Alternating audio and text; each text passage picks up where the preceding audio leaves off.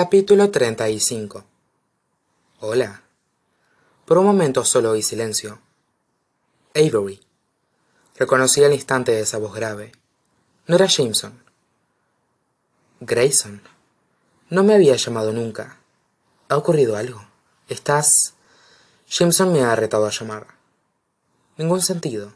Aquella frase no tenía absolutamente ningún sentido. ¿Jameson qué? ¿Jameson cuándo? ¿Jameson dónde? ¿Jameson quién?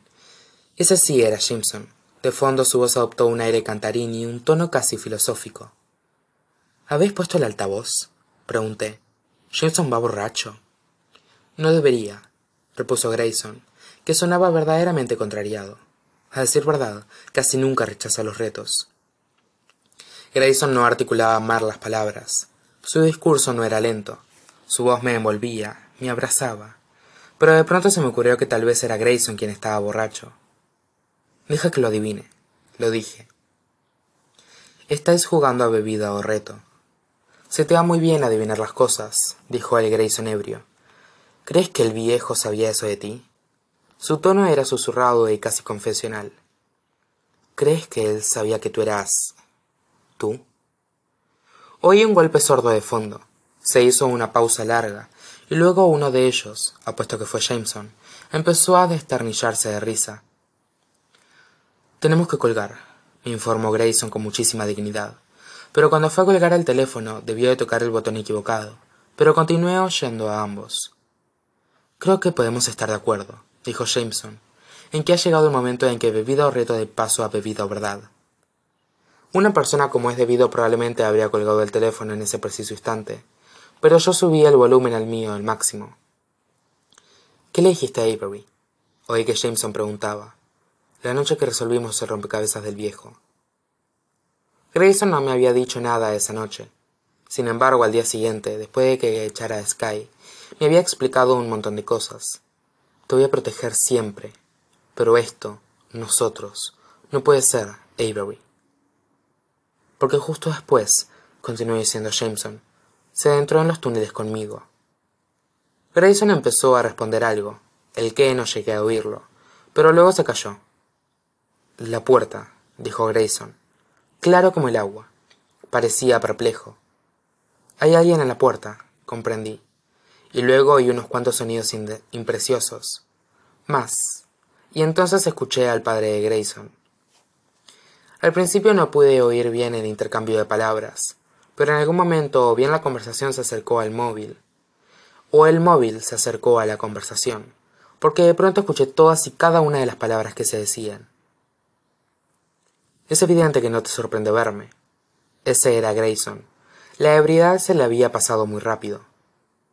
He levantado de la nada tres empresas distintas.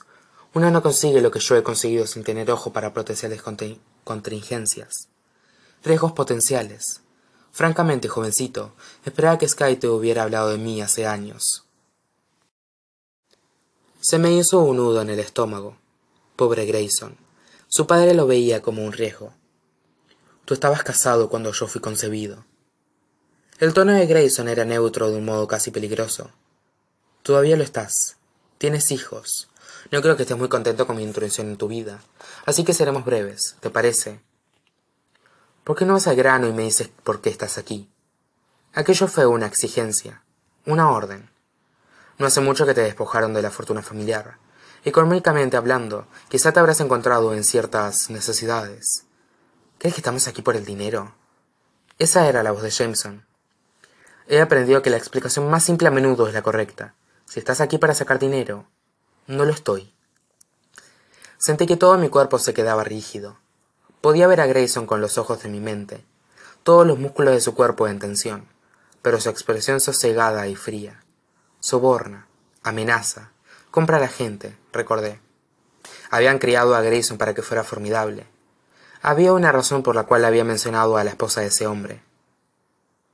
Por razones que compartiré que no, que no compartiré contigo, escuché que decía. Estoy investigando lo que ocurrió hace veinte años en la isla Hawthorne. La pausa que recibieron aquellas palabras me confirmó que Sheffield Grayson no se lo esperaba. Eso haces. Mis fuentes me han llevado a pensar que el reportaje que la prensa hizo de la tragedia fue, digamos, incompleto. ¿Qué fuentes? Casi podía oír la sonrisa de Grayson. Te propongo un reto. Tú me dices qué ocultó la prensa y yo te diré qué me han contado mis fuentes sobre Colin. Al mencionar el nombre de su sobrino, Sheffield Grayson bajó tanta la voz como no pude escuchar nada. Dijera lo que dijese, Grayson respondió poniéndose a la defensiva. Mi abuelo era el hombre más honrado que conozco. Eso díselo a Kyle Rooney. La voz de Sheffield volvió a ser audible. De hecho, me retumbó en los oídos. ¿Quién crees que hizo tragarse esa historia a la prensa? ¿Quién crees que acalló la más mínima insinuación ofensiva hacia su familia? La respuesta de Grayson fue confusa. ¿Se había vuelto? Toby Hawthorne era un liante. Ese volvía a ser Sheffield. No le importaban las leyes, ni sus limitaciones, ni nadie más que él mismo. Y Colin no era así. Jameson provocó al hombre, y funcionó. Colin estaba pasando por un mal momento, pero lo habrá superado. Yo mismo lo hubiera sacado de arrastras del lodo. Tenía toda la vida por delante. De nuevo, la respuesta fue confusa. Para empezar, la chica Rooney ni siquiera debería haber estado allí. Estalló Sheffield. Era una criminal. Sus padres, criminales. Sus primos, abuelos y tíos, criminales todos. Pero el incendio no fue culpa suya. En ese momento Grayson hablaba con voz más fuerte y clara. Tú mismo lo has insinuado ya. ¿Sabes cuánto dinero llega a pagar a detectives privados para obtener respuestas veraces? espetó Sheffield. Probablemente solo una fracción de lo que tu abuelo pagó a la policía para que ocultaran sus informes. El incendio de la isla Hawthorne no fue un accidente. Fue provocado, y la persona que compró el acelerante para el incendio fue vuestro tío Toby.